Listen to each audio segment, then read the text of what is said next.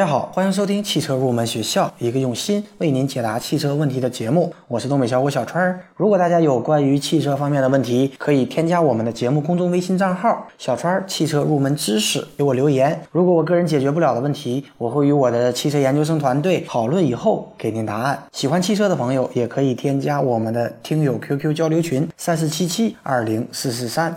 好的，大家都知道，对于大众汽车来说，今年注定是不平凡的一年。在刚刚经历过尾气排放造假事件以后。前不久，一辆刚刚上市的一汽大众高尔夫 GTI 也发生了自燃，这也引起了人们的很多猜测以及对于汽车自燃的担忧。那么，此次自燃的汽车呢，是用于 4S 店的培训车。从车况来说，也就是刚下线不久的新车。那么，没有发生碰撞，环境温度也不高，究竟是什么原因导致自燃现象的发生呢？今天这期节目，我们就来聊一下这一问题。那么，这辆 GTI 发生自燃的部位。主要集中在发动机舱内，从发动机舱内部烧糊的部位，很多人推断是排气系统的高温导致了自燃的发生。但是这只说对了一半。这辆高尔夫 GTI 发生燃烧的面积并不大，火源呢来自于排气管，一些塑料的护板呐、橡胶元件以及电瓶罩都被烧坏了。因为车辆在行驶的过程中发生了自燃，所以呢它不存在碰撞，所以有些猜测认为是外力导致的管路破损，进而油液泄漏而引发的火灾，这是不对的。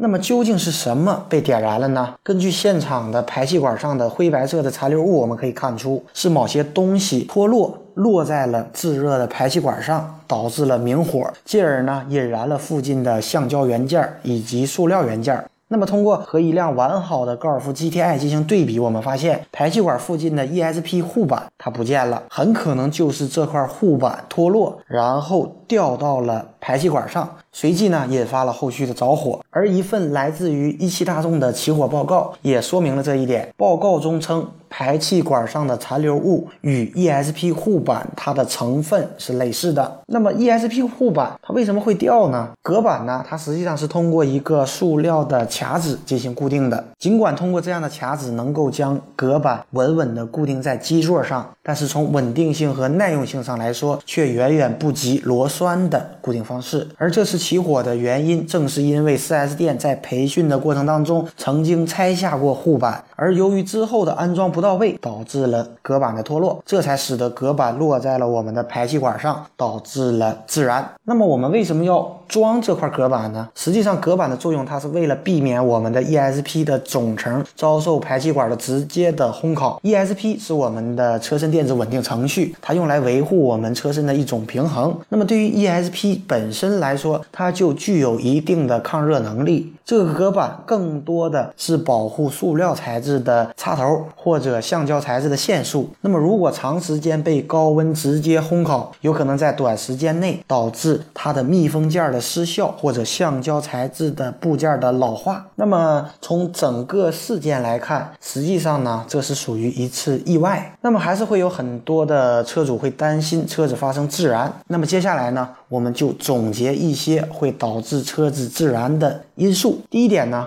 就是汽油的因素，很多汽车火灾最终都是由于车中的燃油被引燃而造成的。特别是在交通事故当中，汽车燃油管路在外力的作用下而发生破损，导致油液外漏，最终被引燃。而在撞击的过程当中，引燃的因素也有很多，大部分情况都是燃油遇到了火花或者喷溅到高温的部件上，而发生碰撞以后，我们现在的汽车大部分都会自动的切断燃油泵的供电。打达到中断供油而避免火灾的一个目的。第二点因素呢，就是电的因素。汽车电路起火占自燃事件当中相当高的一个比例。对于一些上了年纪的车辆，高压点火线圈它的绝缘层的软化、老化以及裂损，使得我们点火高压电击穿绝缘层，很容易因为高压电漏电。而导致短路，最终产生自燃。所以呢，在这里建议大家不要乱引电线。对于自己引线负荷较大的地方，要加保险，避免产生自燃的危险。那么第三点因素呢，就是杂物的因素。杂物呢，指的是来自于车外的易燃物体。我们都知道，经过长距离行驶的汽车，它的发动机三元催化器、发动机排气部分温度是非常高的。在地面温度较高的夏季，怠速时车底发动机排气部分的最高温度可以。高于八百摄氏度。如果停车的地方有干草、油漆或者易燃物品时，在长时间的烘烤下，它就有可能被点燃。另外呢，提醒大家，在夏季太阳的炙烤下，暴晒的车辆，它车内的温度也能够达到六十摄氏度以上，车内的易燃易爆物品就会变得非常危险，很容易成为自燃的祸首。所以呢，尽量不要在车内放置打火机或者一些其他的。杂物。好的，今天这期节目呢就接近于尾声了。节目最后呢，欢迎大家加入我们汽车研究生团队的会员。成为会员以后，我们会为您分配一位研究生咨询助理，为您解决所有的汽车问题。成为会员呢，就会获得自己组装的兰博基尼汽车模型和个性的汽车头枕。如果大家有意向，就添加我们的公众微信号“小川汽车入门知识”。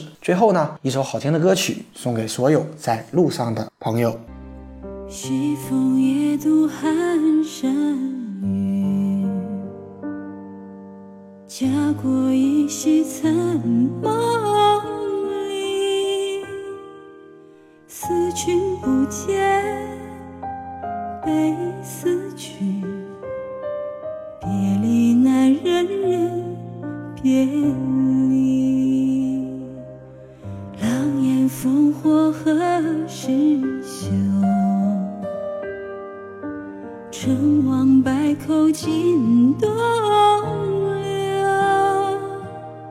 老去已残，泪难干。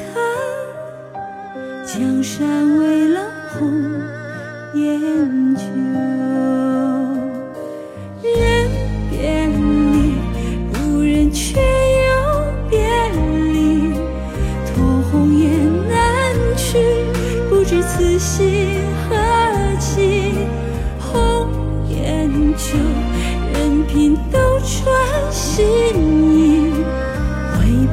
骗自己。